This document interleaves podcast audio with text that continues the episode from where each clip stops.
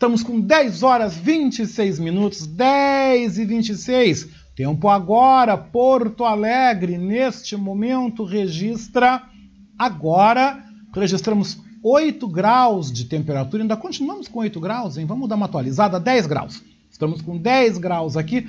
Você está nos acompanhando no programa Beatriz Fagundes desta segunda-feira, 31 de maio de 2021. Vou fazer um breve intervalinho, rápido break na sequência. Fábio Klein e Cláudio Cantori aqui na programação, analisando junto comigo os manifestos do último sábado, do 29 de maio. Já voltamos, hein? Fica aí.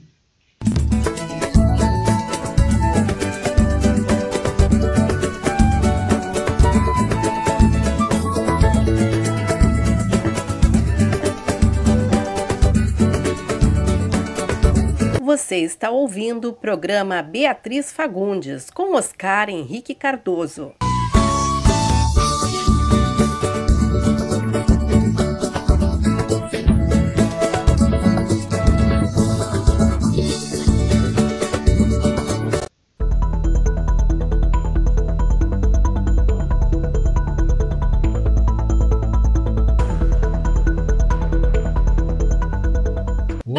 Preliminares de um estudo com mais de 67 mil profissionais da saúde no Amazonas mostraram eficácia da Coronavac contra a variante do coronavírus de Manaus, a P1. O imunizante apresentou 50% de eficácia na prevenção da Covid-19 14 dias após a aplicação da primeira dose. O estudo foi realizado pelo grupo Vebra Covid-19 e foi o primeiro a ser desenvolvido em locais de predominância da nova cepa. O diretor do Instituto Butantan, Dimas Covas, considera os resultados animadores por um grupo que estuda regularmente uh, o efeito das vacinas, um grupo inclusive apoiado pela Organização Pan-Americana de Saúde, esse especificamente feito em Manaus, com 67, mais de 67 mil profissionais de saúde.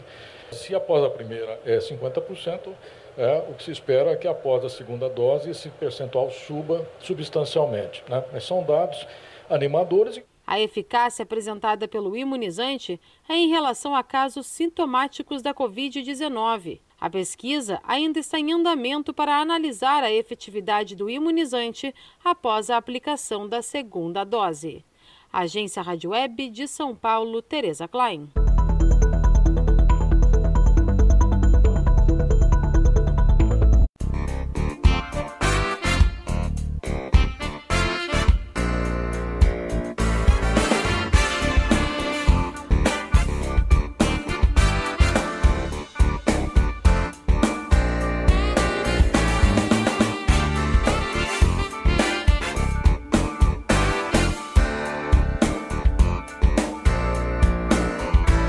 Para você que está acompanhando o nosso programa Beatriz Fagundes, eu quero convidar vocês a serem amigos da nossa Rádio Web Manaua.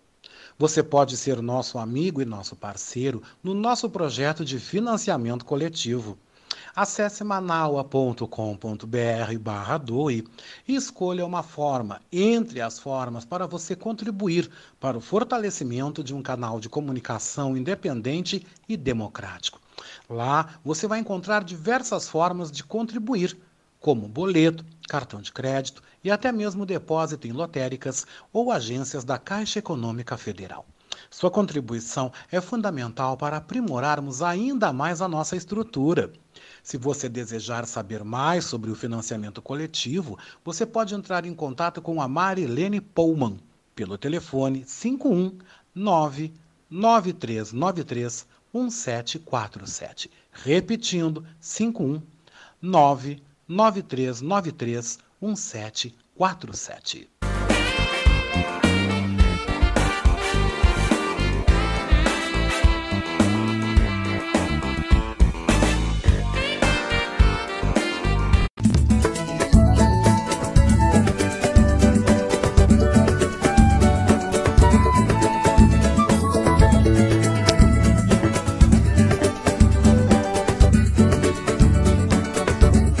Voltamos a apresentar programa Beatriz Fagundes com Oscar Henrique Cardoso.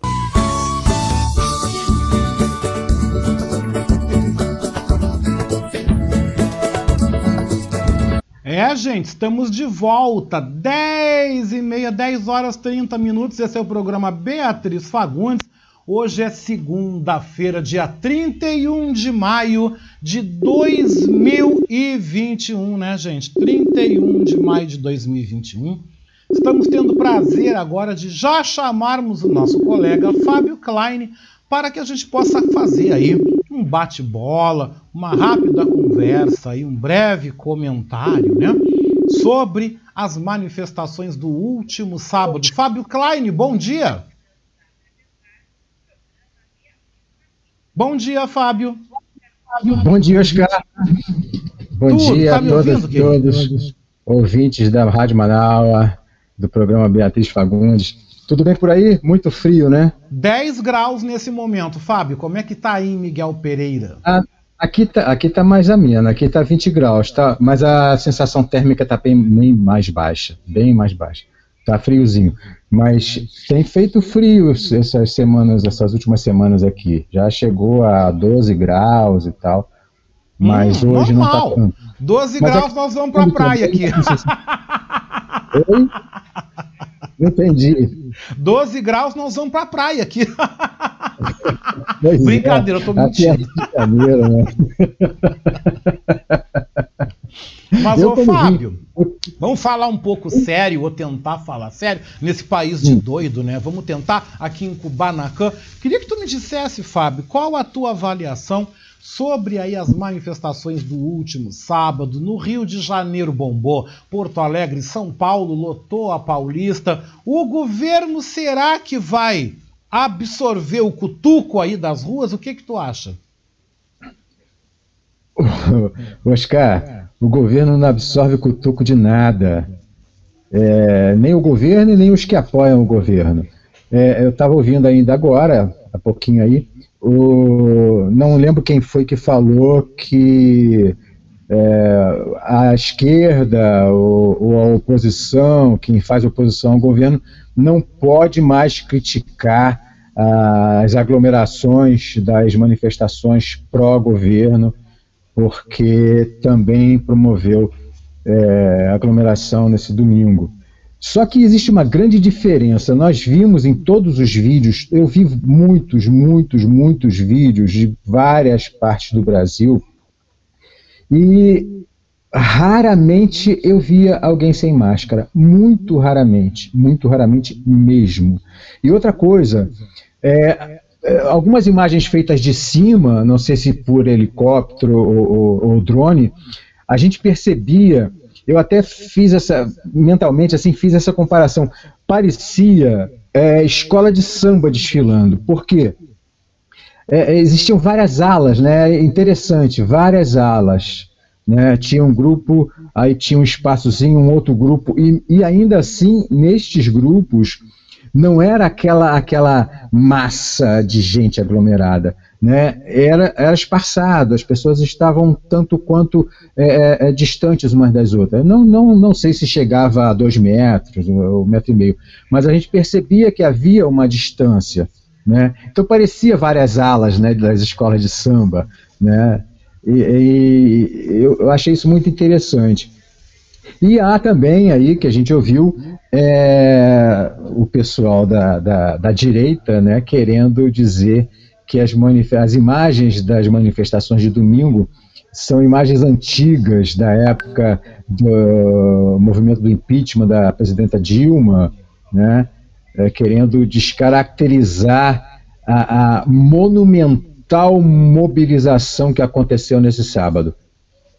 É, uhum, eu claro, acho claro. que ficou muito claro que ninguém aguenta mais quando chega ao ponto, existem memes aí que a gente vê pelas redes sociais que dizem que quando uh, no meio de uma pandemia as pessoas saem para as ruas para se manifestar, é porque o governo é mais perigoso do que o próprio vírus, né? E é Com verdade, é certeza. é isso Fábio, mesmo. O que, Aqui, me chamou a atenção, o que me chamou a atenção também que eu quero compartilhar contigo foram também dois pontos. Primeiro, a Paulista lotada, né?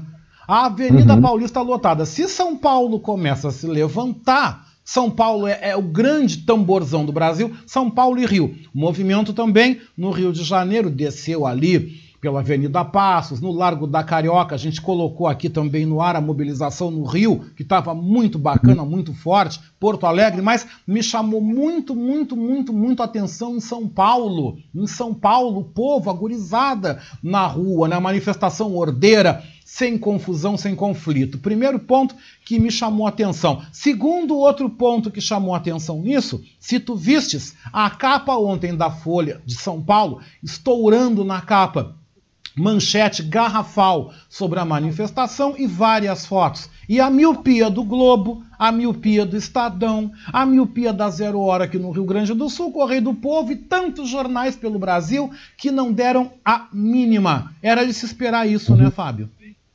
Sim, sim, claro. E teve também a, Record, né, que noticiou, mas noticiou como é, uma manifestação pelo auxílio emergencial. Não tocou no assunto do Fora Bolsonaro, não tocou nesse assunto, só falou sobre a, a, a, a luta pelo auxílio, pelo aumento né, do valor do auxílio emergencial. Né? O que a gente sabe, né? a Record, a gente sabe que é atrelada aí ao governo, né? tem o, o Macedão aí que é parceiraço né? do, do, do, do presidente, enfim, é, não só a Record, o SBT, enfim. É, mas a grande mídia, eu não entendo, eu não entendo muito bem, eu não entendo muito bem porque a gente vê a Globo, por exemplo, que, que, que na época da, da, da, do impeachment, do processo de impeachment, na época da demonização do PT, por exemplo, né, nós da esquerda chamávamos a, a Globo de Globo Lixo. Né? E essa, essa galera toda aí que hoje chama a Globo de Globo Lixo, né, endeusava a Globo porque a Globo estava é, é, é, batendo no, no, governo do PT, no próprio partido, enfim.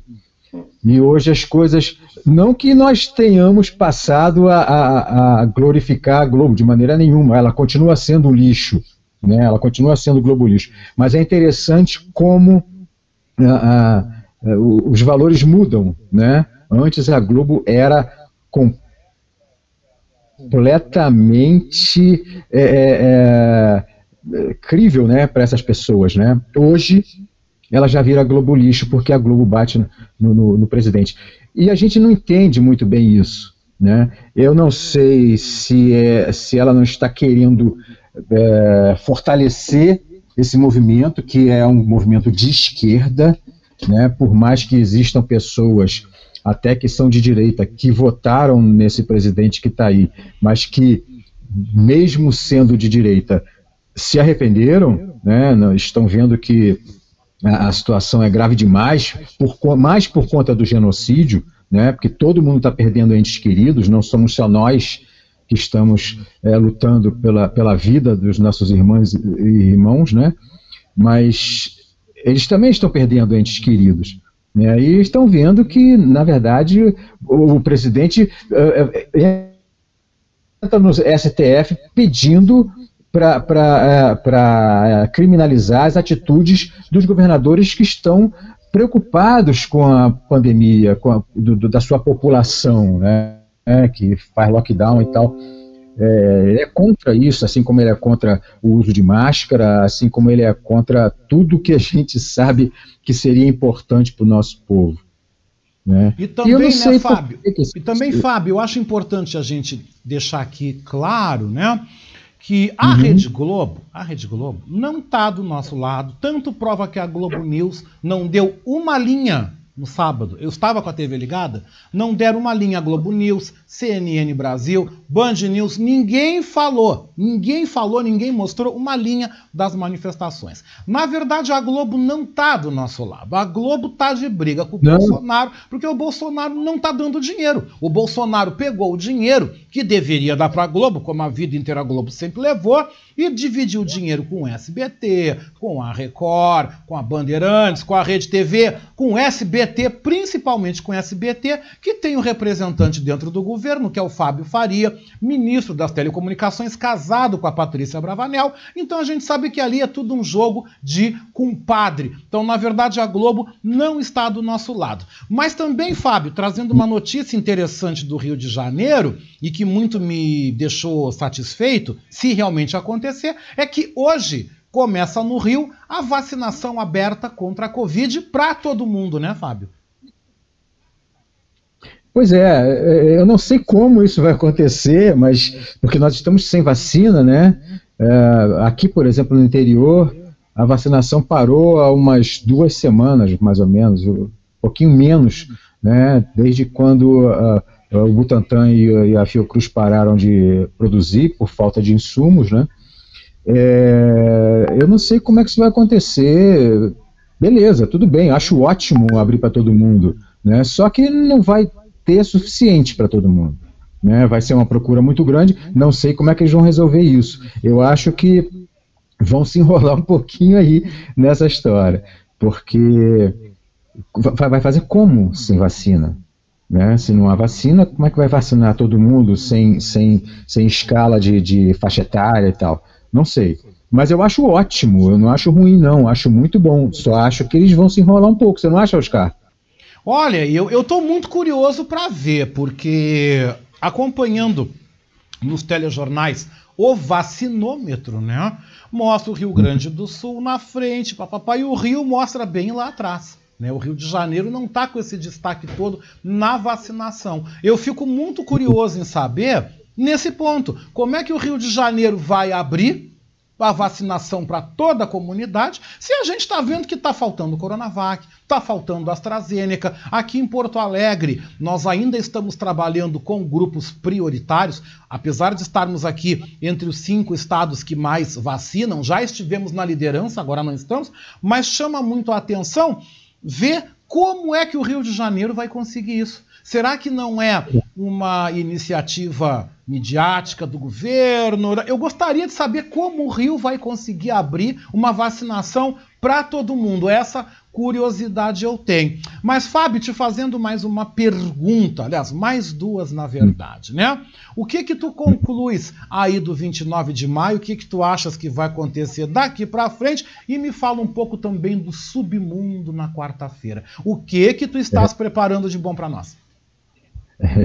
bom, Olha só, com relação às manifestações, eu acho que foi uma demonstração clara de que o povo não aguenta mais isso que está aí.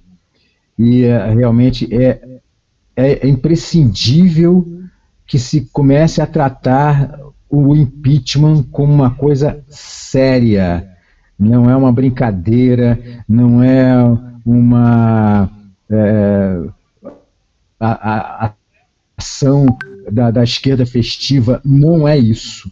Né? É, uma, é uma ação emergencial. Se nós não acabarmos com esse governo agora, eu não sei onde é que a gente vai chegar. Nós vamos conviver aí com essa pandemia um longo tempo. E aí sim, o, o novo normal, que eu detesto esse termo, eu detesto esse termo. Se não é normal, não pode ser novo, não pode ser nada, não é normal. Se não é normal, não, é normal. Não, é, não tem novo normal. Para mim não existe novo normal. Mas nós, se, se é, esse governo continuar aí fazendo esse, esse monte de besteira, que eu não sei como é que esse camarada não tem quem chegue no ouvido dele e fale assim, ô presidente, para, não fala isso não, porque a CPI está rolando e você só está produzindo provas contra você. Né? Acho que não tem ninguém que fale isso para ele. Ou se fala, ele fala assim: ah, é, deixa que isso aí eu que resolvo, tá, tá ok? É, eu, que, eu que mando. Né? Pode ser que haja isso também.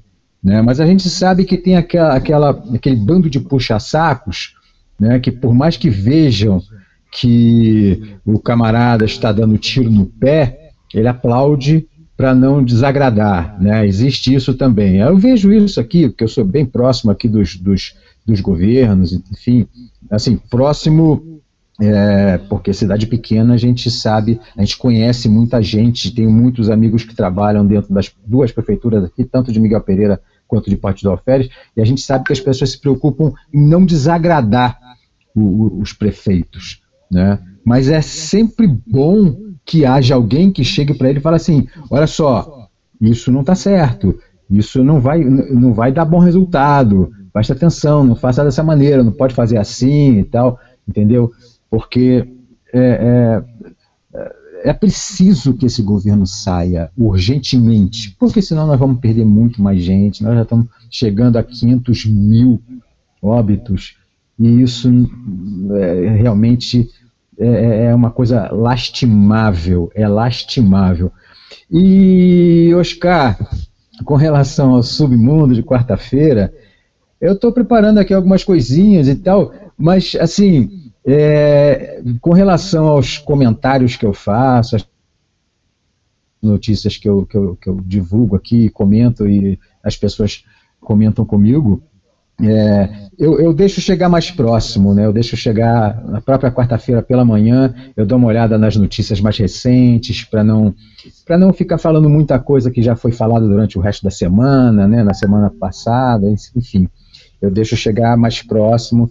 Aí na quarta-feira pela manhã eu dou uma olhada no que está rolando de novidade nas notícias e coloco no ar. E as minhas seleções aqui de músicas e os eventos culturais que são mais, é, por exemplo, no próximo sábado nós teremos o Charal das 5 e nós vamos fazer a nossa festa junina, né? Vai ser homenagem às festas juninas, festa de São João, São Pedro, Santo Antônio, né? E nosso convidado é um camarada que é nosso amigo, nosso parceiro, e é, é, o, é o Marcos Lucena, o cantador dos quatro cantos. É um forrozeiro da Nossa, melhor bom. qualidade. Ele vai estar com a gente no, no, no Submundo, não, no Charal, no sábado, no próximo sábado, às 5 da tarde. E, que, e gostaria de fazer um agradecimento a você, Oscar, aqui público, pelas poesias que você cedeu para que eu lesse no, no último Charal foi muito bom, foi muito bacana. Eu, é, gente, nós fizemos uma homenagem à cultura e, a, e ao movimento artístico negro, e por ser maio, né, o mês da, da abolição da escravatura, e fico muito agradecido por você ter me cedido, ter, ter, ter me dado essa honra de falar as suas poesias, viu, Oscar? Eu também quero aproveitar, viu, Fábio, te mandar um abraço. Obrigado pela tua participação super boa no nosso Revista Manaua, todo sábado com a gente. E também dizer que eu estou te mandando em breve uma notícia sobre a coletânea Negras Palavras Gaúchas 3, né, que é um projeto que eu estou desenvolvendo. Estamos aí abrindo o período de inscrição dia 10 de junho. Vamos divulgar também no teu programa, nas Niaras, né, também aqui na programação da Rádio Web Manaus. E também eu vou depois pedir aí o teu teu teu teu contato para te mandar um presentinho, né? Te mandar um presente aí para você, mas a gente fala isso depois. Fábio, obrigado, sucesso, Submundo é uma delícia. É um prazer conversar contigo e que bom a gente poder estar tá repercutindo, conversando sobre os fatos aí que estão acontecendo. De vez em quando, assim que tu puder, eu vou te chamar para tu estar tá com a gente aqui nas segundas-feiras conversando, ok? Com certeza, pode contar comigo. Obrigado pelo convite. É um prazer participar desse programa. E sempre que precisar, conte comigo. Contanto que é, eu tenha uma conexão. No sábado, por exemplo, eu fui a uma reunião com o Lindbergh, mas onde eu estava não tinha uma conexão boa. Eu não conseguia nem abrir direito as. Uh, eu recebia, de vez em quando eu recebia uma coisa ou outra, uma, uma mensagem ou outra no WhatsApp, mas nem no WhatsApp eu conseguia direito. Mas foi uma reunião bacana, ele falou muito sobre também as, as manifestações, enfim. Então vamos lá, sempre na resistência, Oscar. Muito obrigado, certeza, um bom dia para todas e todos. Grande abraço, bom resto de programa para você e estamos aqui na escuta, tá bom? Obrigado, querido. Um grande abraço para você também. Esse foi o nosso colega Fábio Klein. Mas eu já vou emendar a conversa, porque eu não gosto de perder tempo, né? Já vou emendar a conversa, já vou chamar também aqui para estar conosco, para que a gente possa repercutir as manifestações, é claro, né? Ele esteve, ele foi na Avenida Paulista, né? E ele esteve lá e com certeza vai conversar com a cozinha. gente, vai ah, colaborar agora trazendo a sua repercussão, o nosso colega Cláudio Cantori do Falando pelos Cantos, outro apresentador, brilhante programa aqui da Rádio Web Manaus, o qual eu tenho o prazer de conversar com ele pessoalmente aqui agora. Cláudio Cantori, prazer em estar te recebendo aqui, aqui é Oscar Henrique Cardoso. Oi, Oscar, como vai? Tudo bem? Tô ótimo, melhor agora. Obrigado pelo convite, viu, rapaz? E estou à disposição para conversar com vocês sobre o que vocês estiverem dispostos a conversar, provavelmente alguma coisa relacionada às manifestações, né? Com certeza, Cláudio. Eu quero que tu me fales o que que tu viu na Paulista, porque as manifestações pelo Brasil inteiro, 29 de maio, chamaram a atenção de todo mundo. Mas foi destaque nacional a Paulista lotada, foi destaque também nos principais jornais do mundo à exceção dos grandes veículos brasileiros. Tirando a Folha de São Paulo, o resto ninguém deu bola, minimizaram. Eu quero que tu me fales, Cláudio, o que, que tu viu na Paulista, qual foi a tua impressão e o que, que tu avalias do movimento do sábado. Oscar, antes de mais nada eu quero agradecer o convite por participar da programação da Rádio Manaua, a voz da resistência. Então é, é um orgulho uma satisfação.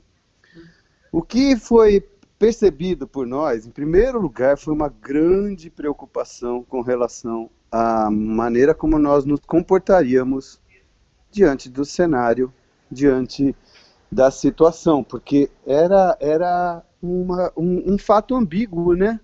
Assim, é, é, o que, que eu faço? Eu reclamo da falta de vacina, eu reclamo do comportamento do governo e eu vou para um lugar onde haverá aglomeração e isso pode ser um tiro no pé.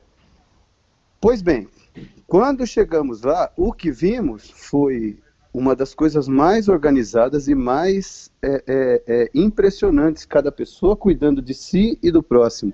Não havia absolutamente ninguém se descuidando. Algumas pessoas que arriscavam se descuidar tomavam bronca de quem estava em volta. Então não havia chance para que houvesse qualquer tipo de, de, de situação é, que não fosse a de tomar cuidado com o próximo. Isso já ficou claro, sim, por exemplo, desde a saída. Eu conversando com, com colegas próximos que estavam é, é, envolvidos com essa situação de ir para Paulista e todos muito preocupados, né? E, e, e então então, eu, eu, eu, o que, que eu fiz? Eu é, peguei um kit. E nesse kit havia é, o, o, básico, álcool em gel, máscara, é, enfim, uma série de coisas. E, e, acima de tudo, eu levei um acrílico e vi muita gente com acrílico no, no rosto lá na Paulista. Esse acrílico talvez não proteja diretamente um tiro de bala de borracha, mas provavelmente amortece o tiro de bala de borracha. E o qual é o meu conselho? É que as pessoas vão às próximas manifestações não apenas com esse acrílico, mas com um óculos protetor, de preferência aqueles óculos que os soldadores e, os, e, os, e as pessoas da construção civil usam.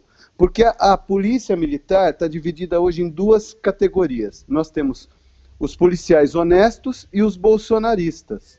E quando eles estão na rua fardados, eles retiram o seu nome do, da farda e você não sabe ali se é um. Você não vai parar para perguntar no meio de uma bagunça que um policial provoca, porque eles provocam bagunça para justificar a agressão.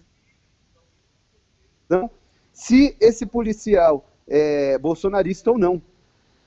Então, o que, que eu recomendo? Que as pessoas vão com óculos de proteção, o óculos de proteção de construção civil. É, esse, é, esse é o meu conselho. Agora, lá, lá na manifestação havia muita gente e foi muito mais do que foi divulgado, porque foi rotatório. Então, as pessoas atravessavam a Paulista e iam embora, não houve aglomeração, porque houve quase que uma marcha na, na, na, na Avenida Paulista. Então, é, é, em quantidade de pessoas, nunca passava de 100 mil. Mas na movimentação que houve das duas da tarde até as 6, 7, 8 horas da noite, devem ter passado pela Avenida Paulista pelo menos meio milhão de pessoas. Por exemplo, eu fui por volta de duas horas, fiquei até umas quatro da tarde. Quando eu estava indo embora, começou a chegar um monte de gente ali. E aí, à medida que foi chegando um pessoal, o outro já foi saindo. Na rotatividade passou de meio milhão, mas com certeza. É, nós colocamos, Uhum. Nós colocamos, né, Cantori, uh, a cobertura, também o pessoal do Mídia Ninja, junto à estação Trianon Masp, eles estavam transmitindo ali na saída das estações que dão na Paulista. Era um mar de gente, era um mar de gente. E eu digo que eu fiquei muito feliz ao ver aí São Paulo retumbando para todo o Brasil essas movimentações, porque São Paulo é o tambor do Brasil, a Paulista é um termômetro, a Paulista lotada, como tu estás dizendo, meio para milhão, o bem e para o mal. impossível que o governo continue se fazendo de míope ou se fazendo de besta como estão fazendo, tu não acha? Sim, a Avenida Paulista é um termômetro e um tambor para o bem e para o mal porque foi ali na Avenida Paulista também que a, é, essa mídia que agora está. Tá, na verdade, o governo não é míope, míope é a, é a grande mídia, é a chamada grande mídia. Tá? É, é, é, é o que houve, na, o, que, o que há na Paulista assim, de, de muito relevante é que ela é um tambor para o bem e para o mal. Dessa vez, felizmente, para o bem. Né? Nós fizemos um tapete vermelho, um mar vermelho na Avenida Paulista, que foi ignorado por praticamente toda a grande mídia é, é, brasileira, né? Com relação a esse governo, você dizer que ah, é, é, esse governo não é míope e não se faz de besta. Esse governo é um governo de ultradireita que atende a interesses do grande capital e que tem como foco dizimar pessoas, acreditando que há um, uma porcentagem de pessoas na nossa sociedade que não gera lucro. E essas pessoas, se não geram lucro, dão prejuízo de alguma maneira. E o que é esse governo de extrema direita que nós criamos hoje no Brasil? É um governo que está com a ideia fixa de dizimar pessoas através de genocídio. A pandemia só veio acelerar isso, mas isso já ficava claro nas, nas decisões que esse governo toma, desgoverno, né? Porque não dá para chamar de governo o que nós temos hoje no Brasil. Esse desgoverno vai contratar alguém que vai trabalhar no meio ambiente e pergunta as duas perguntas básicas para cada ministro. O senhor é honesto? Se ele responder que sim, ele está fora do governo. Se ele responder com relação ao meio ambiente que ele é a favor de cuidar do meio ambiente, ele também está fora. Então ele precisa ser desonesto e destruidor. Assim é a Damares na, no, no, na questão da, da, dos direitos humanos e da família. Assim é o, o, o rapaz da Fundação Palmares. Como, como pode nós termos na Fundação Palmares um afronazista tomando conta de uma secretaria que é tão importante e tão significativa para os valores do Brasil, onde mais da metade da nossa população é afrodescendente. Então, é, é, nós, nós vemos em todos, nós vemos o Guedes destruindo a economia. E o que o Guedes é? Uma pessoa desonesta e destruidora. O que, que você vê para todos os ministérios que estão aí? Pessoas que são desonestas e que destroem. Pois bem, Lá atrás, nós vimos um governo que estava disposto a colocar armas na mão de civil. Arma na mão de civil é o suficiente para matar pessoas. É um governo que libera agrotóxicos nos alimentos, mais de 500 tipos que jamais foram liberados, alguns estão em fase de teste no mundo e nós estamos sendo cobaia. O que significa que eles querem matar até na maneira como nós nos alimentamos. O cara quer tirar radar fixo radar móvel das estradas federais, que é para ver as pessoas morrerem em acidentes de carro. É um governo que flerta com a morte de uma maneira em que, quando chegar a pandemia, se vê ali uma grande possibilidade de acelerar esse processo. Então, eles não estão se fazendo de bestas, eles simplesmente estão objetivados. Agora, na minha opinião, há também uma objetivação por parte de nós, que somos progressistas, de, de, direi, de, de esquerda, de centro, até de, de, de, de, de esquerda mais radical, e que nos unimos em torno de uma coisa chamada humanismo. E a partir daí faremos uma frente direta com os nazistas genocidas que estão no poder, e não basta apenas tirá-los do poder. Não basta. Eu estava ouvindo o Klein falar, e, e, e eu achei muito pertinente toda a colocação dele. É uma pessoa muito, muito esclarecida, muito inteligente. E é, ele falou da importância do impeachment. Eu, eu, eu vou acrescentar na fala do, do, do, do, do querido Klein dizer o seguinte: o impeachment pode colocar no, no governo do Brasil um Mourão que nada mais é do que um Bolsonaro com farda de general. E o que, que adianta? Se o Mourão fosse contra tudo isso aí, o Mourão seria o primeiro a dar um puxão de orelha no capitãozinho. Mas se está conivente com tudo isso, não haverá retrocesso apenas pelo impeachment. Nós temos que anular essa chapa e tem como fazer isso pelo TSE, e a partir da anulação da chapa, colocar alguém dentro daquela presidência que possa resolver, pelo menos durante um tempo até as eleições, a, a, a, o genocídio que está acontecendo no Brasil. Ou melhor, antecipar as eleições, para que acabe de vez esse problema que nós estamos enfrentando no Brasil hoje e que é assustador. Agora, é, muita informação, né? Você vê que eu fui buscar lá no, no, no começo do governo genocida dessa família de milicianos que está no poder, e, e, e você vê que eles só flertam com a morte. E se cavucarmos, chegaremos na Marielle. E olha só o que é o assassinato da Marielle como grande pontapé inicial da escalada da ultradireita no Brasil. Ela é mulher, pobre, afrodescendente e homossexual. Era o prato perfeito para que a ultradireita chegasse simplesmente pisando em todas as, as pessoas que são menos representadas no, no, na política brasileira e, e não são minoria. Eu não trato a, a, a comunidade afrodescendente como minoria, ela é simplesmente menos representada. Eu não trato a mulher como minoria, elas são simplesmente menos representadas. Então a ultradireita vem para pisar num assassinato só, dando o recado de na mão de quem que nós estamos. A grande mídia tem uma culpa gigante nisso, porque a grande mídia não quis que houvesse continuidade do governo do PT, porque o governo do PT discutia naquele momento a regulação da mídia. E a regulação da mídia, entre outras coisas, ela vai favorecer pequenas mídias ou mídias em ascensão, como é o caso, por exemplo, da Rádio Manaua. Você imagine o seguinte, Oscar, que existe uma publicidade da Petrobras gigante que Rede Globo, e, e outros veículos de comunicação, como Revista Veja, como é, rádios como Band News, queriam que essa publicidade ficasse restrita à grande mídia. E a regulação da mídia, que não tem nada de censura, ia apenas cuidar das questões econômicas para dar um pouco mais de voz, através de poder econômico, para pequenas mídias. Nesse momento, a Rede Globo viu o governo do PT como inimigo. Agora eles estão vendo que é inimigo, porque nós nunca tentamos caçar a concessão.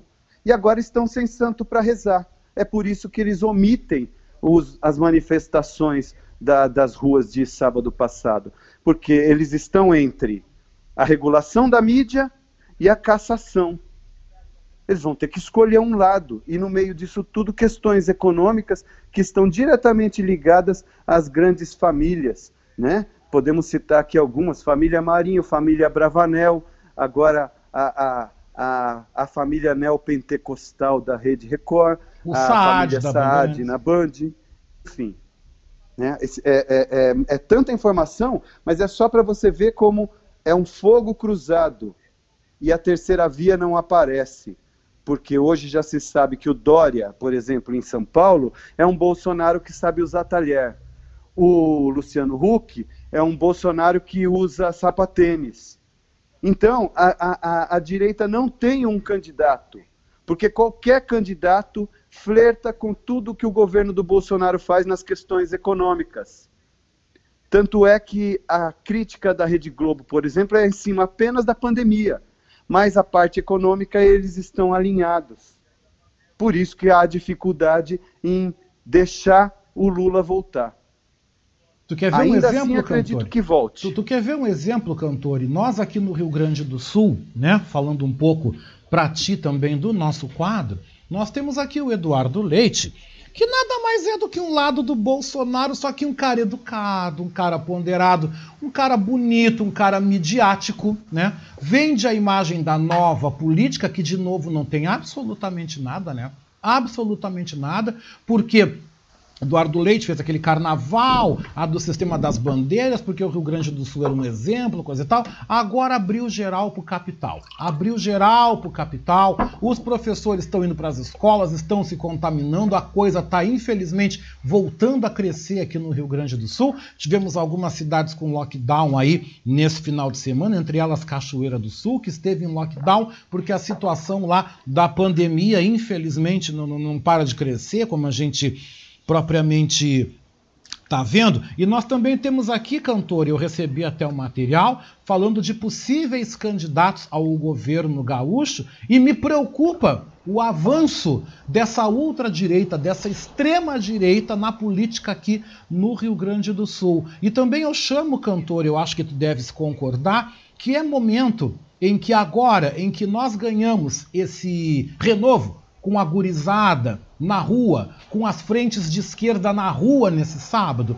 Eu acho que é momento, né, Cantore, de nós, como esquerda, discutirmos, rediscutirmos o nosso papel rediscutirmos, porque o enfrentamento para o ano que vem vai ser terrível. Porque além de termos o Bolsonaro, nós temos o bolsonarismo dividido, espalhado por várias siglas, tu não acha? É, é a, eu, eu, concordo com a tua leitura em 100%. O bolsonarismo é, é, é, se enraizou para o, o, as, as políticas mais regionais.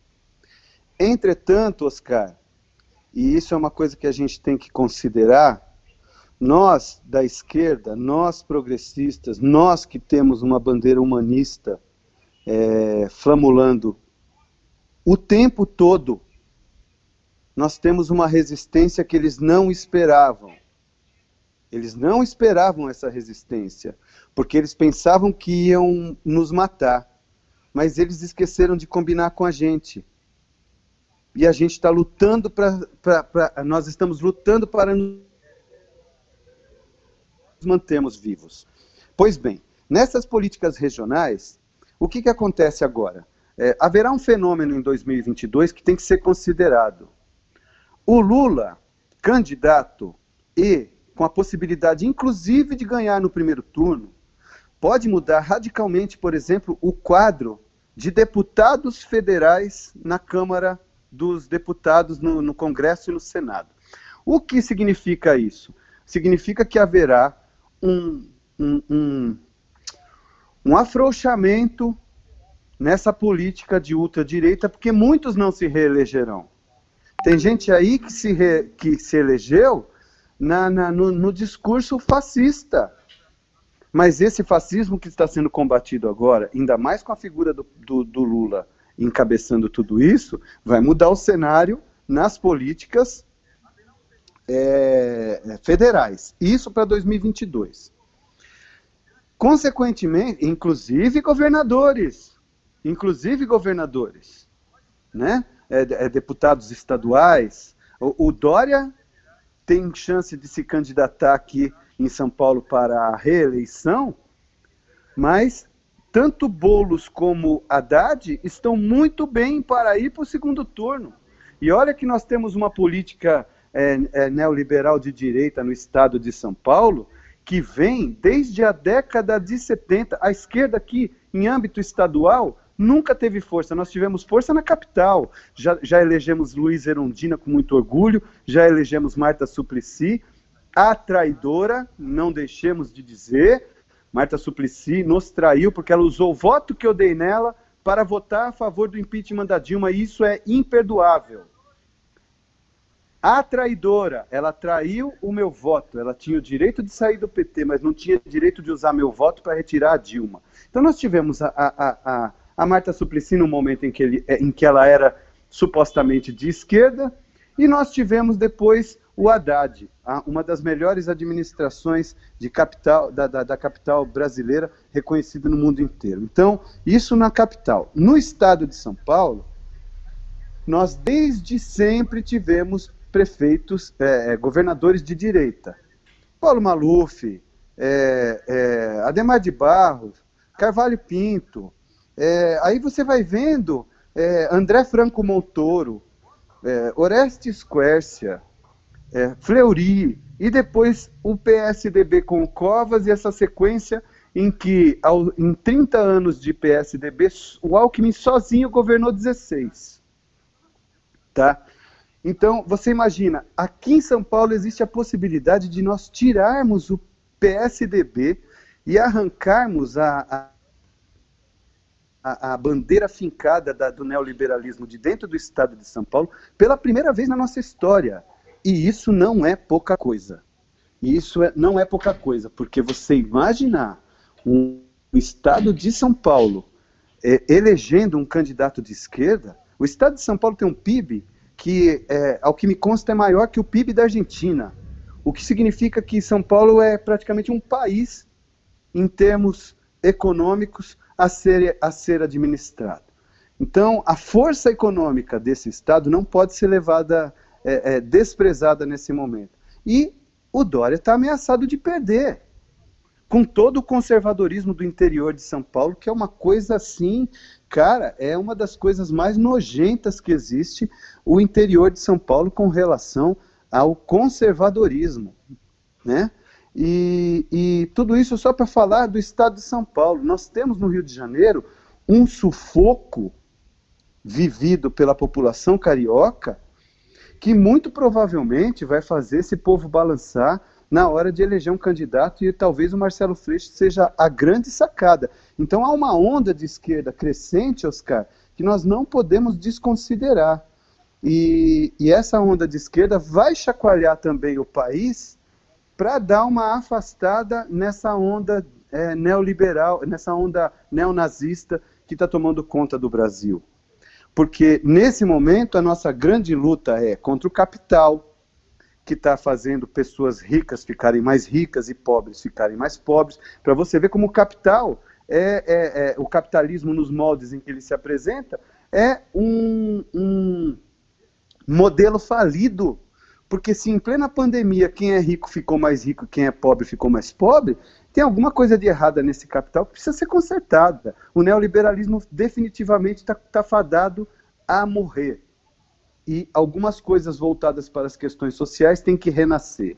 Tá? Então, a luta é contra o capital, mas a luta também é contra todos esses complexados que impunham a bandeira do fascismo, porque sempre foram complexados, fracassados e não ouvidos em suas sociedades e que agora se sentem no direito de dizer o que querem, de dizer o que pensam e manifestar todo o seu ódio, todos, todas as suas frustrações, todos os seus complexos e todos os seus rancores pelo nada que são. E a grande representação disso é esse infeliz que está na presidência da República, que é um asno pomposo, que se você olhar para ele, você vai ver que ele é a figura do fracassado que tem ódio justamente porque é um fracassado, é um verme, é um inútil. Então, todos os que abraçam o bolsonarismo, de certa maneira, têm esse perfil. Por isso que é difícil dialogar com um bolsonarista, porque ele é um fracassado. Ele é um cara que ele não aprofunda, ele não sai do raso. E se você for nadar numa lagoa, a água limpa está no fundo. No raso você pisa e enche de barro, e onde você enche de barro fica turvo e não há o que olhar, não há o que ver. E eles não saem do raso, eles não vêm nadar no fundo com a gente, porque eles não sabem nadar. Eles não sabem nadar.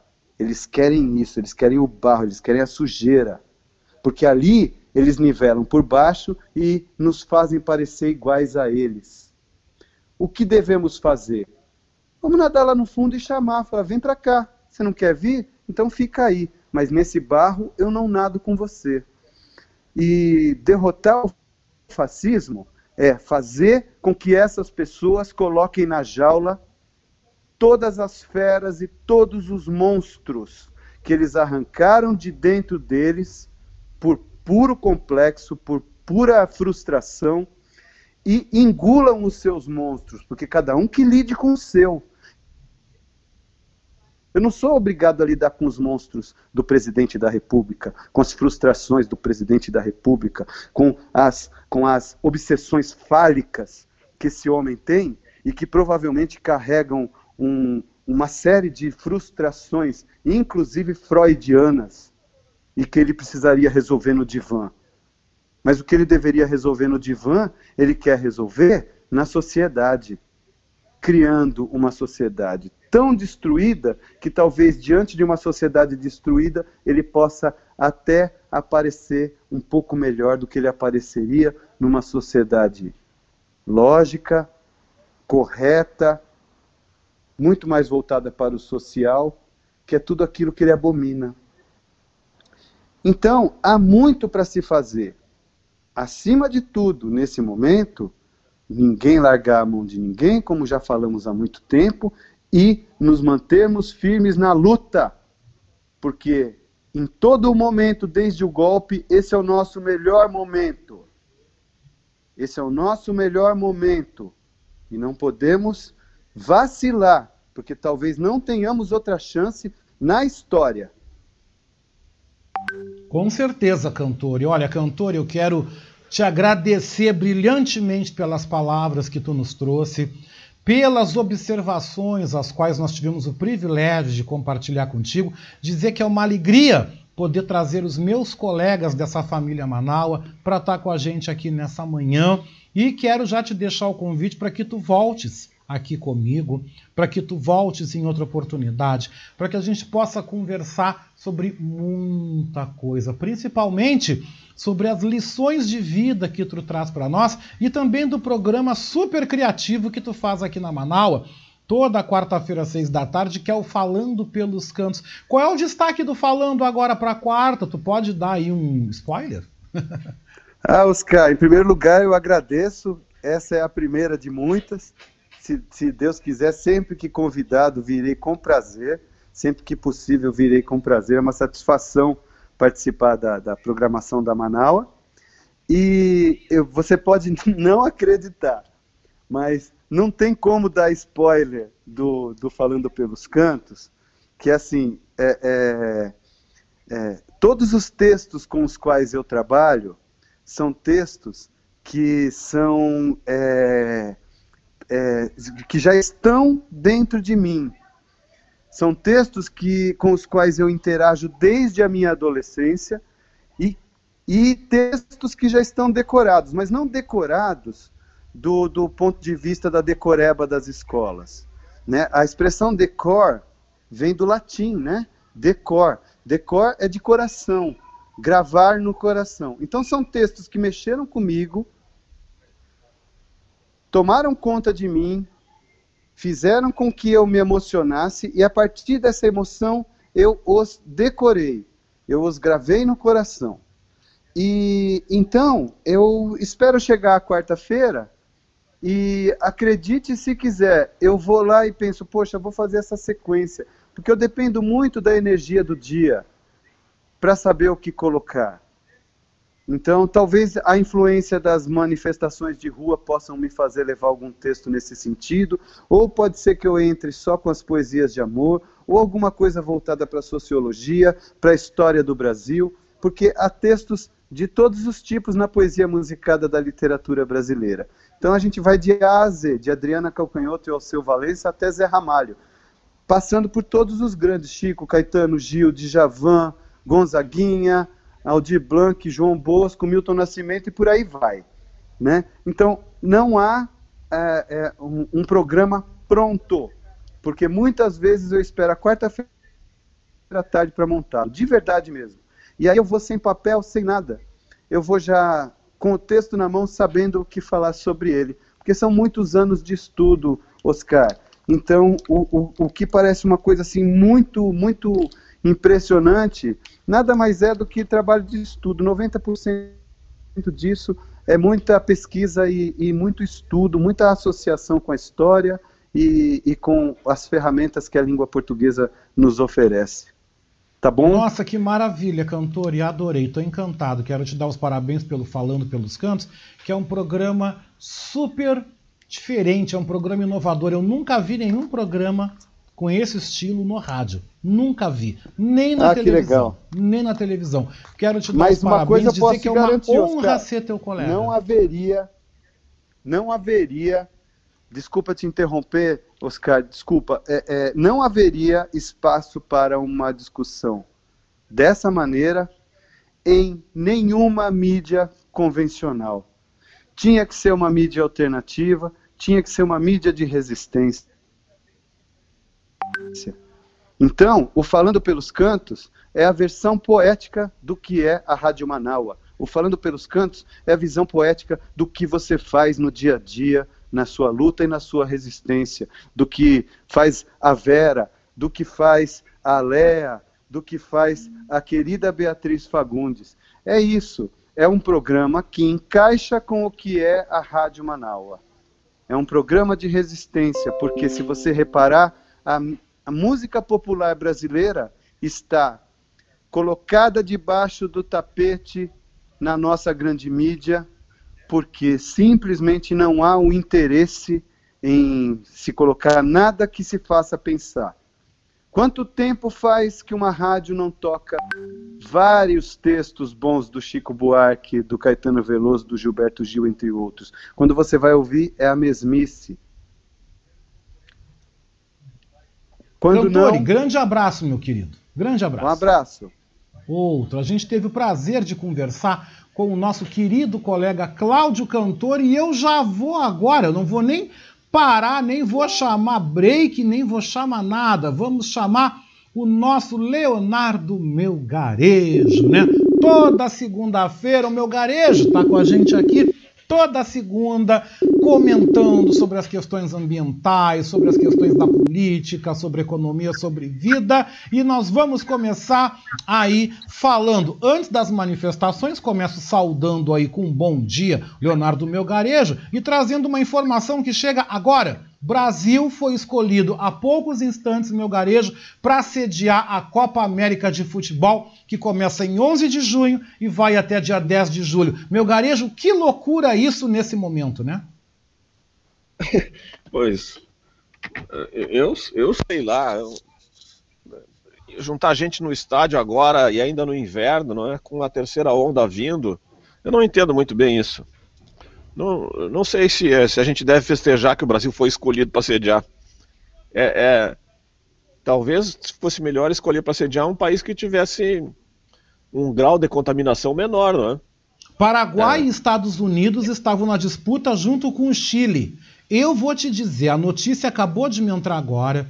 Eu estou, meu garejo, chocado chocado, porque parece que o pão e circo cada dia fica pior. Já estamos tendo um Brasileirão, né? Terminou, já emendamos Brasileirão, Libertadores, Copa do Brasil. Agora me vem mais esta bomba, porque para mim Copa América no Brasil, neste momento que a gente está vivendo, é uma verdadeira bomba. Vai ser difícil você conter torcedor, você conter as pessoas dentro de casa com um evento que vai reunir seleções dos Estados Unidos até o Chile. É uma verdadeira loucura, é um suicídio, é algo assim que eu, eu, eu estou horrorizado com isso, meu garejo. Eu gosto de futebol, mas eu quero te dizer que eu estou horrorizado com esse tipo de coisa. É o pão e circo, cada dia é pior.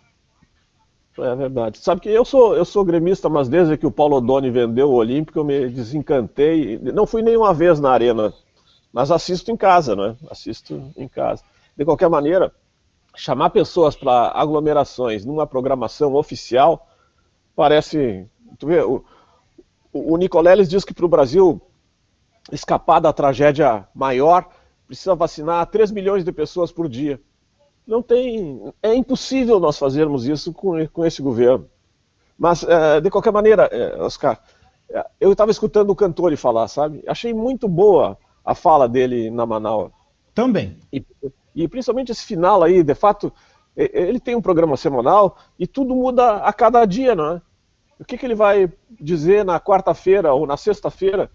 Há uma base, uma base que é o, o que ele falou ali, entre aspas, vou, vou recitar. Esse infeliz que está na presidência, e de fato é uma pessoa muito infeliz.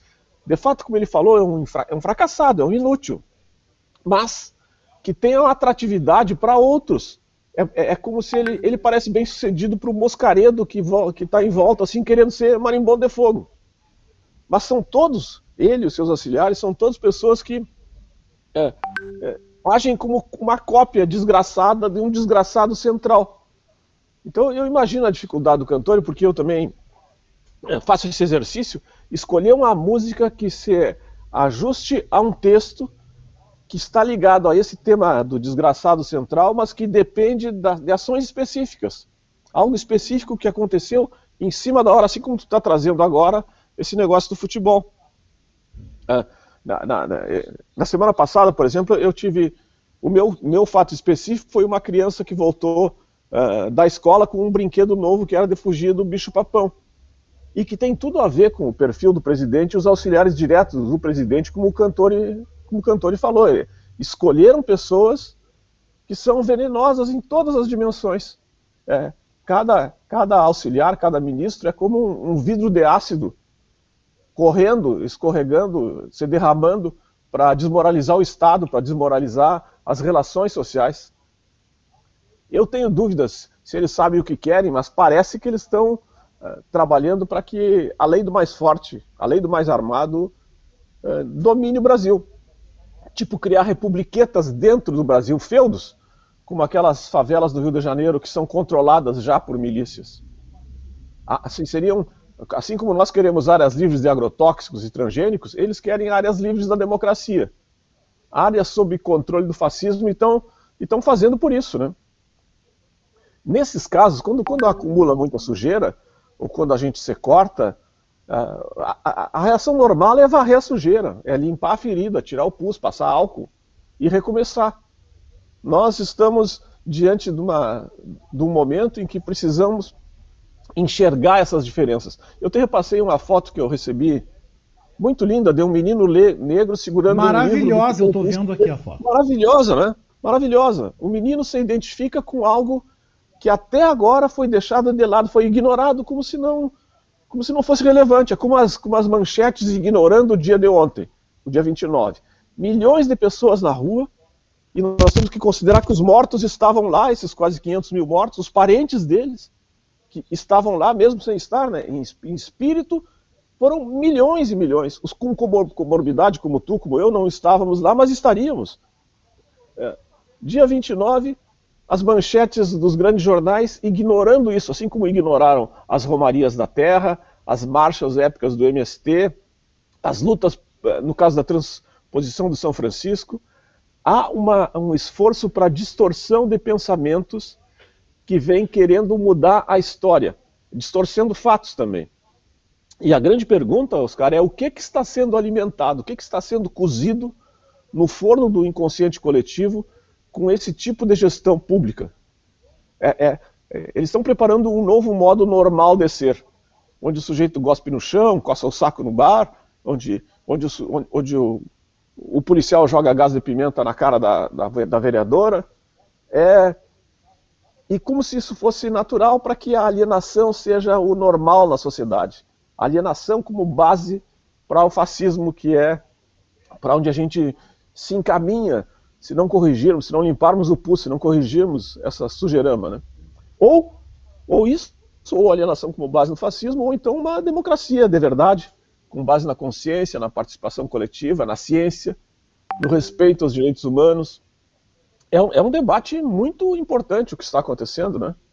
E como a gente pode enfrentar isso? Bom, apoiando o trabalho da Manaus, a voz da resistência, apoiando o coletivo Catarse, apoiando o coletivo Cidade que Queremos, apoiando o MST, apoiando o CONSEA, apoiando as organizações, os grupos que estão fazendo algo para que a gente saia desse processo de alienação, para que a gente participe mais. Aliás, eu quero comprar minha camiseta da Manaus, tamanho gordo. Como é que eu faço, Oscar?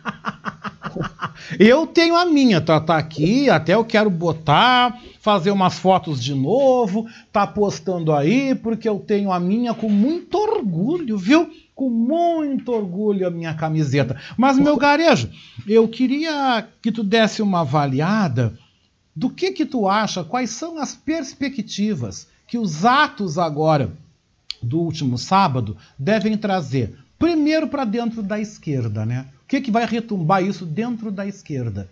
E o que que tu achas que esses atos vão retumbar, se é que vão retumbar, lá no Congresso? Bom, eu, eu, eu vi, eu vi uma, uma, um card que circulou hoje que comparava um jornal inglês com um jornal brasileiro, de grande repercussão. E o jornal inglês apontava o que aconteceu no Brasil como sendo um fato é, espetacular. E, e, o, e o, jornal brasileiro não, não, não, não viu o que aconteceu. Então há, há uma disputa, há uma disputa por descrição do momento que nós estamos vivendo. Sob o ponto de vista das pessoas que, que, que estão se esclarecendo, que já são esclarecidas, o que aconteceu ontem foi um primeiro passo que vai com certeza mobilizar milhões na próxima convocação. Eu, eu, eu, eu vi que posso sair é, e me manter distante, porque eu vi pessoas que se mantiveram distantes. E também é, uma, uma avaliação que, que, que, foi feita é, agora, agora há pouco, aqui, pelo, pelo Cantore, de que as pessoas se, se substituem. Então, quando tu vê, como nós vimos aquela marcha que ligava a Borges de Medeiros até o gasômetro com um monte de gente, várias pessoas entraram no meio e saíram no meio. O, o número é muito maior. Então há uma, há uma expansão da consciência. E eu creio que isso é o, o princípio do fim desse, dessa ditadura dos, dos fracassados, dos infelizes. Eu, eu, eu creio que estava precisando, foi muito bom e a grande mídia tentou esconder, não vai ter como esconder. Eu, eu, eu, fiquei muito impactado. E acho que o mundo inteiro vai repercutir isso a partir de hoje. Já, já estão repercutindo porque já é destaque, meu garejo, nos principais jornais da Europa e também nos Estados Unidos, né? Viram aí esta mobilização, o cenário mundial está vendo com atenção o fato de o Brasil caminhar, caminhar, espero que isso aconteça, para que nós possamos caminhar para uma volta da esquerda, assim como nós vimos no Chile, como nós vimos na Bolívia, como nós estamos vendo aí esses movimentos crescendo novamente. A Colômbia, que está agora aí nessa crise, convulsionando nesta crise civil, né, contra a ultradireita. Por outro lado, nós vemos o Equador, aí um país que vive uma absoluta miséria, aí elegendo um governo de ultradireita, mas que eu espero que os equatorianos caiam na real também, o Peru também com já mobilizações, ou seja, ou seja,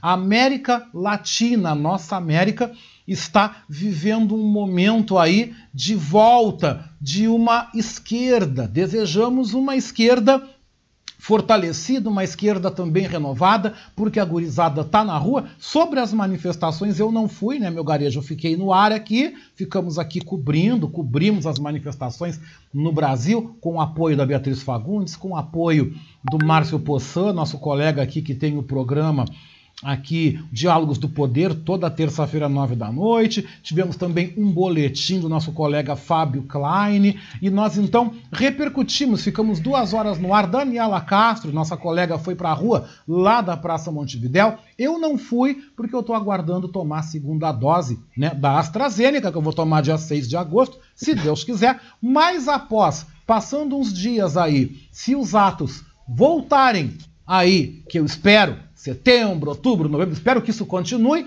Nos próximos eu vou para a rua. Eu vou para a rua, vou com o meu smart, vou entrar de lá, vou transmitir, vou botar o povo falando, eu vou fazer o rolo, como eu digo, eu vou fazer tremer nos próximos aí, porque eu faço questão de estar participando, eu faço questão de me unir à rapaziada, tu pode ter certeza.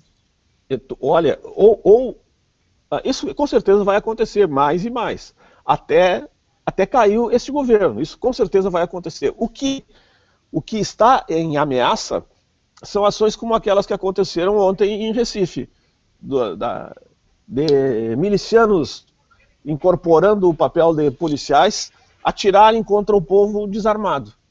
É, cegaram duas pessoas, aquela, aquela pimenta no rosto da vereadora. Isso pode, isso pode acontecer como estopim para que as pessoas que estão sendo atingidas reajam e para que essa reação provoque de desculpa para intervenções mais brutais. Então, é, quanto maior a massa de pessoas na rua, mais difícil isso acontecer, mas também mais provável que andem, andem infiltrados do outro lado, que joguem uma pedra para o lado da polícia para a polícia poder jogar bomba de gás, bala de borracha, tem desculpas, né? Então, uh, o momento, é, bom, o momento é esse. E, e, e, ele tem que ser tratado com esse cuidado. Nós temos que, é, quando formos para a rua, olharmos as pessoas que estão, que estão em volta, todo mundo de celular, mapeando, gravando tudo o que acontece, para que é, qualquer atitude de provocação possa ser responsabilizada. É, e, é bom, eu vejo como inevitável. Eu vi ontem, tu, tu viu, né, também, pessoas com uns macacão branco, tipo de cientista que trabalha com drogas, aquele macacão branco me pareceu uma coisa bem legal. É, é, um, é uma roupa descartável que médico usa uh, quando está se aproximando de paciente que, com, com risco de, ser, de contaminação. E a outra é essa sugestão que, que, que tu passou há pouco, de sair para a rua com aquele, aquele protetor facial também. Então, é, é aprendendo, né? Estamos aprendendo como fazer melhor essa expressão para o mundo inteiro de insatisfação com o que acontece aqui. É, essa expressão para o mundo inteiro vai tornar mais difícil as mentiras no exterior. As mentiras no exterior elas são, elas são até o momento sustentadas por uma hipótese de que é, é democracia e a sociedade está dividida. Bom, parece que deixou de ser democracia, a sociedade não está dividida, está é, acuada e e é isso que nós temos que, que repercutir, que demonstrar. Eu, Agora o Bolsonaro vai comprar duas brigas feias, que eu espero que o Bolsonaro compre, porque aí vai ser o chão dele total. Eu espero que ele compre duas brigas feias, primeiro com a China, e que ele compre uma briga feia com o Biden. Se ele brigar com esses dois, aí, oxalá, nós facilmente vamos nos ver livres dele. Mas também temos um outro problema aí, né, meu garejo, que é o Mourão. Né? O Mourão nada mais é do que um Bolsonaro, de vez em quando um pouquinho polido. Como é que a gente lida com isso? Pois é, um problema de cada vez. um problema de cada vez. Eu acho que é isso aí mesmo. É, vamos lidar, vamos lidar com todos. Vamos lidar com todos. Um, um, até, o, com, até com terra, terraplanista gaúcho. Temos que lidar com todos, um de cada vez. É, como eles fazem parte de um grupo de assemelhados, é, e como eles já estão uh, em guerra interna, tenho a impressão que uh, o, o, pior momento já passou. O pior momento já passou e a gente não pode esquecer que essa mobilização para 2022 vai estar associado também a, a, a, lideranças do porte do Lula, né? A, essas personalidades nacionais que vão também ser mais estar mais presentes, o Leonardo Boff, uh,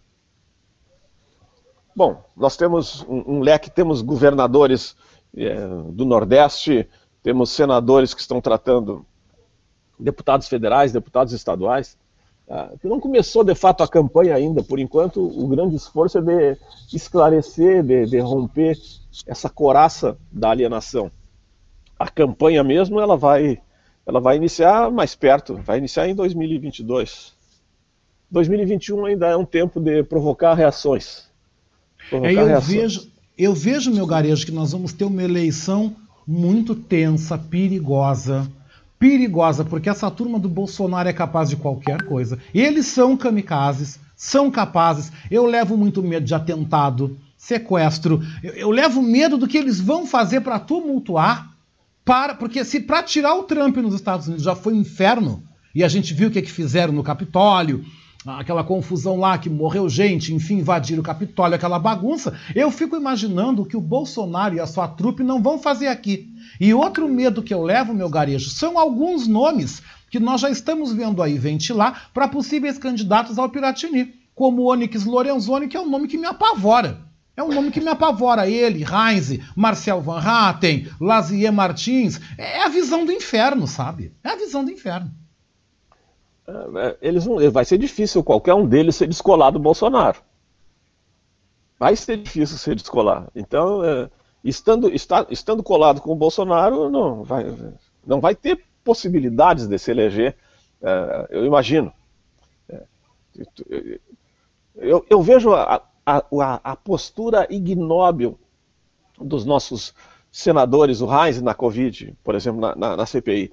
É uma vergonha. Isso, é, isso não vai ter como esconder. E a gente, nós não sabemos onde é que vai parar esse limite de, de, de mortos. As curvas mostram que é, a cada 10 dias morre mais do que a cada do que nos 10 dias anteriores. E nós estamos recém começando o inverno. Eu, eu, eu, eu acho que dito que o Onyx vai daqui a pouco voltar a pedir desculpa pelos seus erros, dizer que foi iludido, mas não, não vejo possibilidades hoje, olhando de longe, desse eleger. Não vejo também nos nossos, do nosso lado, né? Eu vi a, a, a posição do Pimenta nesse fim de semana foi muito forte, né? O Pimenta pode ser um candidato Pois é, é isso que eu queria saber. Quem tu desenha como nossos candidatos? Quem a gente tem, meu garejo? Uh, acho que nós temos que, que, que, apostar em pessoas que já fizeram uh, um bom, uma boa administração, como o Pepe Vargas, uh, mas está muito em aberto ainda, né? Está muito aberto. O, o Pimenta é uma, virou uma, se tornou uma personalidade é, nacional. É, o Edgar Preto é é uma referência importante eu, eu, tenho, eu teria dificuldades, não estou acompanhando. Eu estou tentando, eu tô tentando encontrar alguém também. Eu Mas é cedo tentando... ainda, é cedo. É cedo ainda, porque é, uma coisa que nós aprendemos é que não dá mais para ganhar a eleição com um partido só. Então, as coligações elas têm que ser tão amplas para que nós tenhamos maioria na Assembleia Legislativa. Não basta ter a, a, a cabeça do governo, precisa ter o, o apoio no legislativo. E isso exige uma composição. Uh, isso, isso, exige que nós tenhamos para o governo do Estado mandatos como nós temos na Câmara de Vereadores de Porto Alegre, do Leonel Rádio, que forma que é um bloco enorme, muita gente participando. Uh, e isso nós temos em vários lugares do país. Essas uh, referências coletivas creio que é, uma construção desse tipo é que nós vamos precisar para ganhar não só o governo do Estado, mas também maioria na Assembleia. Tá com certeza, eu estou vendo e, que o pessoal, né, pessoal do pessoal, estão uhum. vindo, estão com uma turma aí bem interessante, né? Nós temos o, o vereador Matheus Gomes, que é um nome aí forte, Uh, nós temos também aí o próprio PCdoB que está voltando aí a se fortalecer. Eu creio que esses blocos poderão, unidos com o PT, apontar aí um cabeça de chapa para o Piratini, que pode vir desses partidos, e o PT pode vir ao lado, né? O PT pode vir com uma vice-candidatura. Eu também não estou conseguindo vislumbrar num, num presente momento, não estou conseguindo ver um nome né? Quem seria um candidato ao, ao Piratini? Quem poderia vir? Uma coisa a gente sabe que o Eduardo Leite já aponta que não será, não vai aí tentar uma reeleição, mas ele vai se juntar a essas cobras aí que a gente está vendo aí, porque esses nomes que já estão ventilando, com certeza ele não vai aguentar, ele vai sair da onde ele está escondido e vai apoiar essa trupe do mal aí.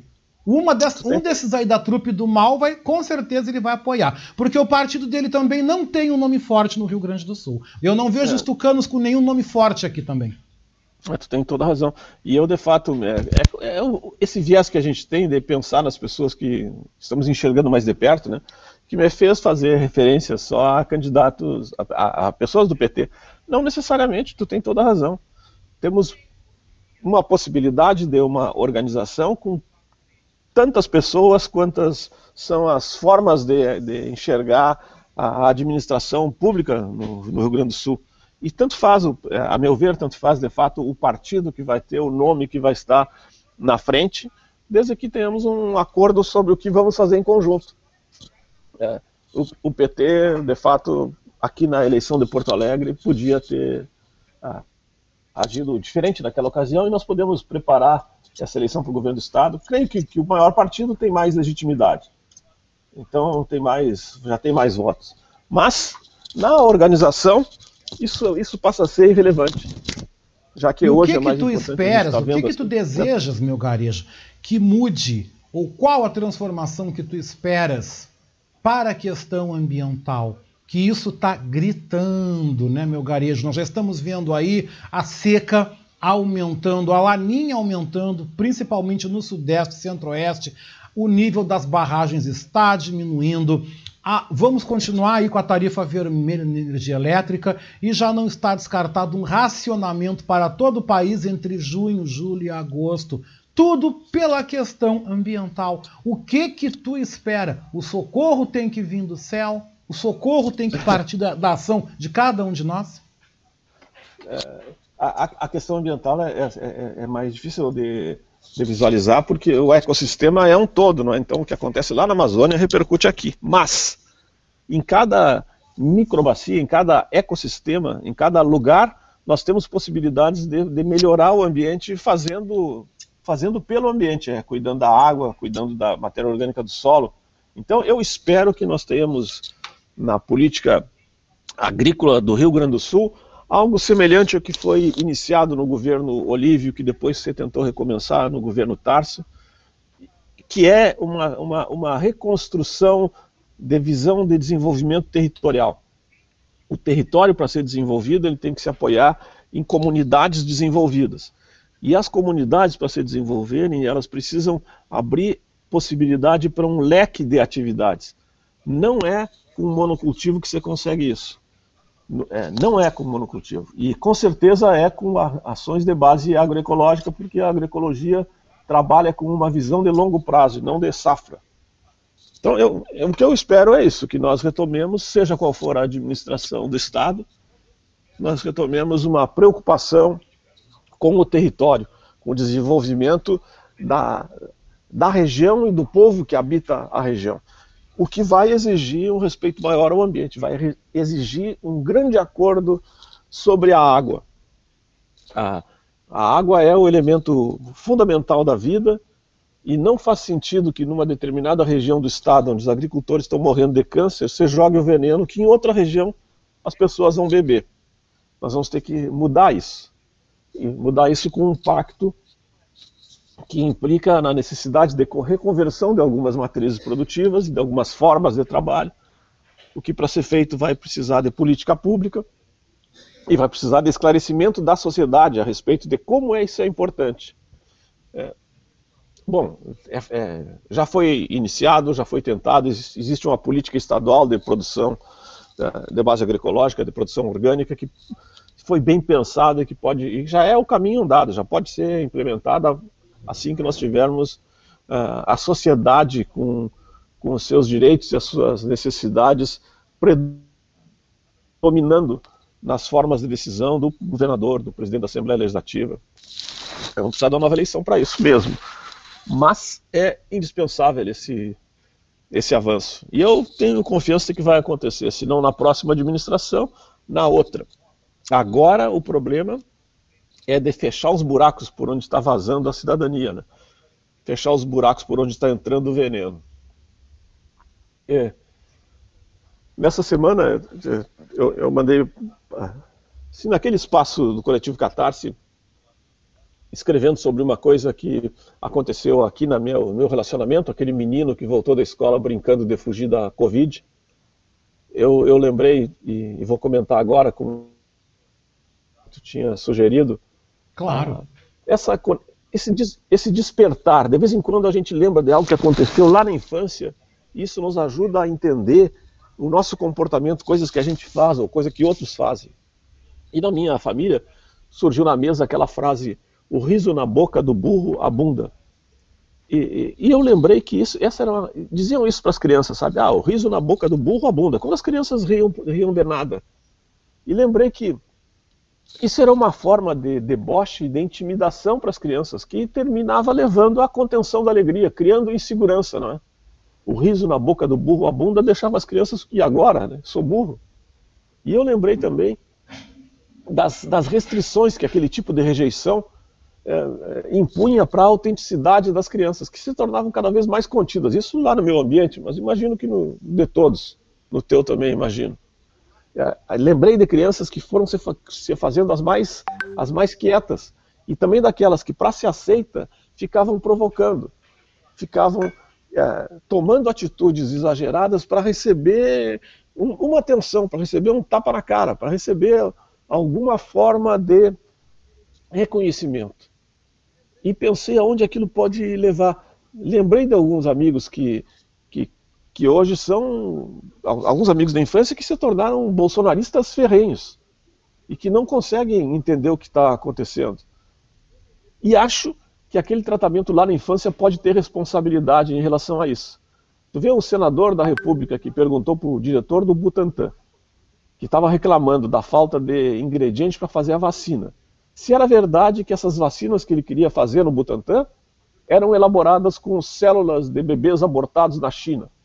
Uma, uma, uma, uma loucura dessas, um senador Gente, é o da fim República... do mundo. É o fim do mundo. É o fim do mundo. O cara se propor a dizer isso na televisão é para que as pessoas não queiram se vacinar.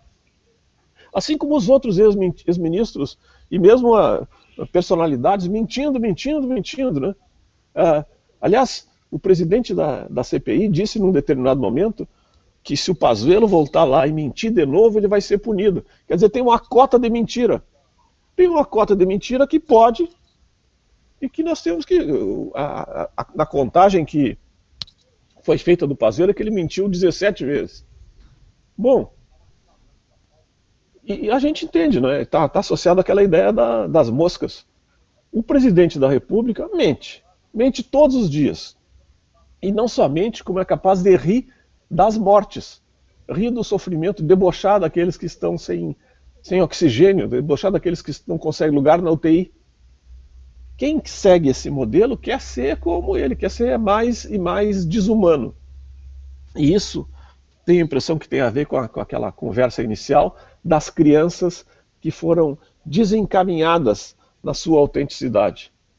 E, e, e isso, isso lembrou a, a, a Rosa de Hiroshima, do Vinícius de Moraes, cantada pelos Secos e Molhados, porque está bem no contexto que vocês vinham conversando antes. Para tratar de um tema e musicar e colocar uma música associada ao tema é, é, muito difícil porque os temas se sucedem. E sozinho, eu pelo menos não consigo fazer isso. A minha, minha mulher, a minha filha, amigos indicam, sugerem músicas. E algumas vezes sugerem músicas que dão na mosca, como essa as rotas estão sendo alteradas. Quando essa criança voltou na família para casa dizendo que é, tinha um brinquedo novo que tinha aprendido na escola, para onde foi com todos os cuidados, com todas as preocupações, voltou de lá brincando de fugir do corona, de caçar o corona. O corona virou o novo bicho-papão.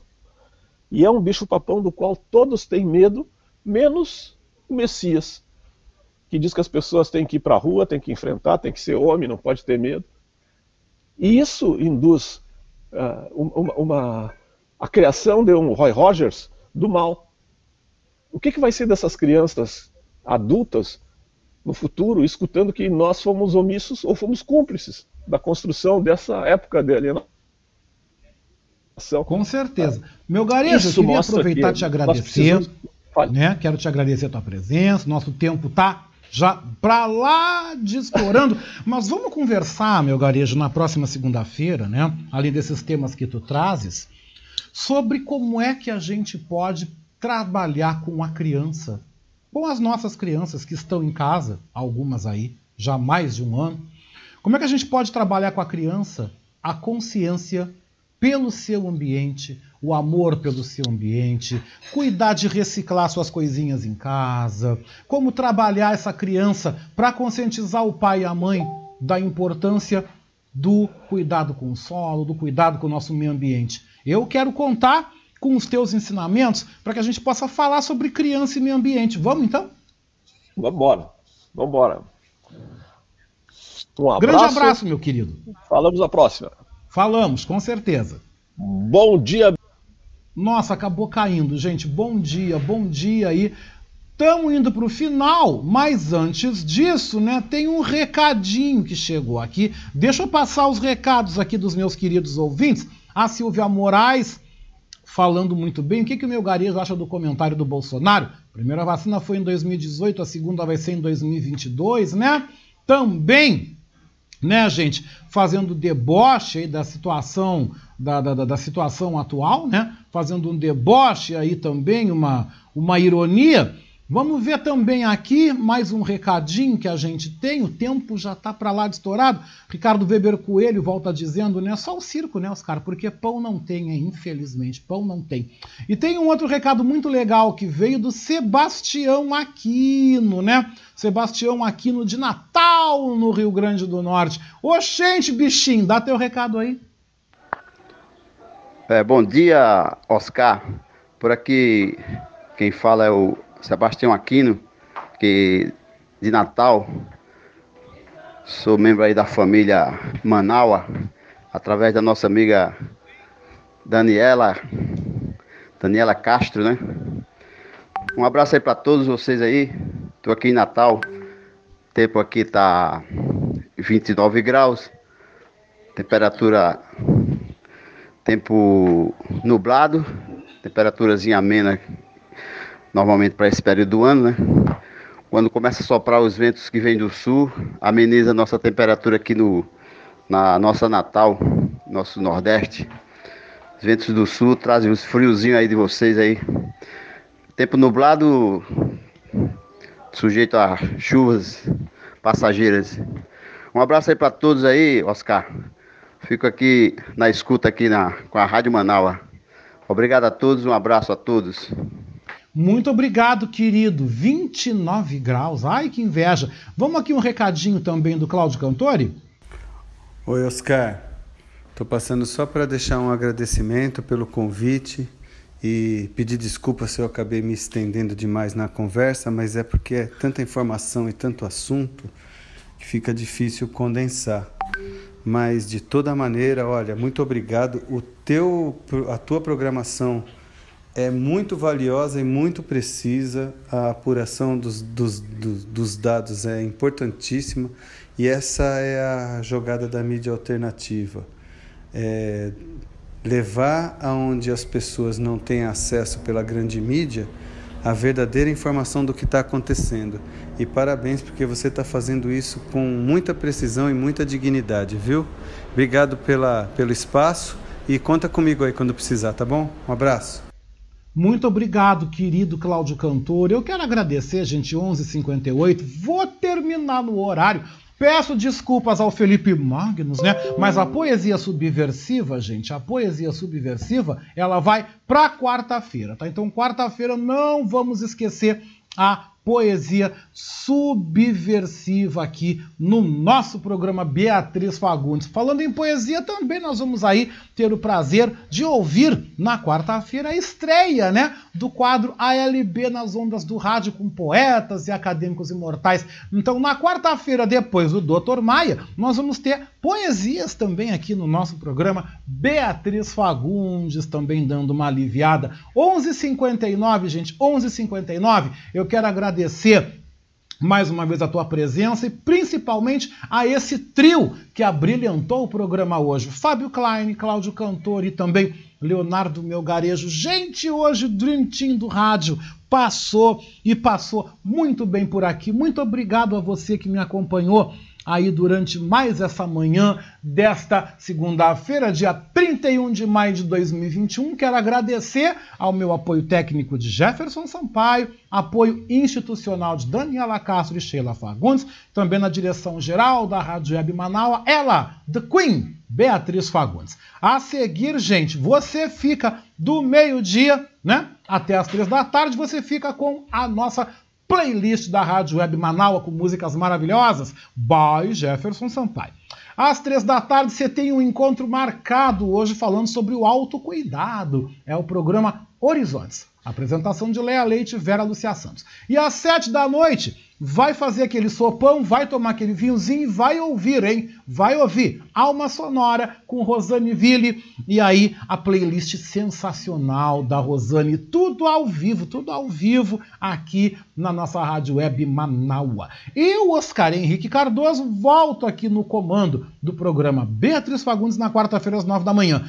Amanhã, terça-feira, o comando aqui das carrapetas, né, como eu digo, é da jornalista Vera Galhardi, direto de São Paulo, nessa conexão que nós fazemos Porto Alegre, São Paulo, Rio de Janeiro e o mundo, né?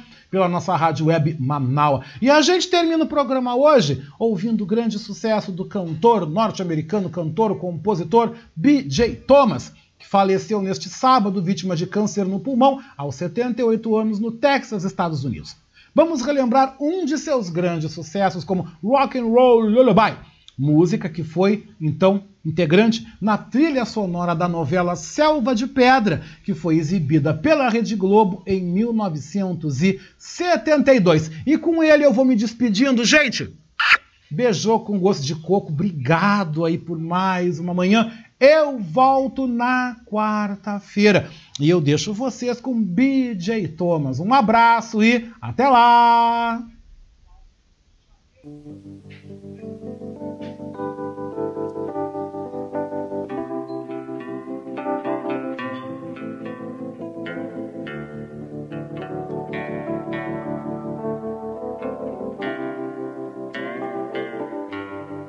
She was just sixteen and all alone when I came to be. So we grew up together, my mama, child, and me. Now things were bad and she was scared, but whenever I would cry, She'd calm my fears and dry my tears with a rock and roll lullaby. And she'd sing, sha na na na na na na na, it'll be alright. Sha na na na na na na na na na, just hold on tight. Sing it to me. Mama,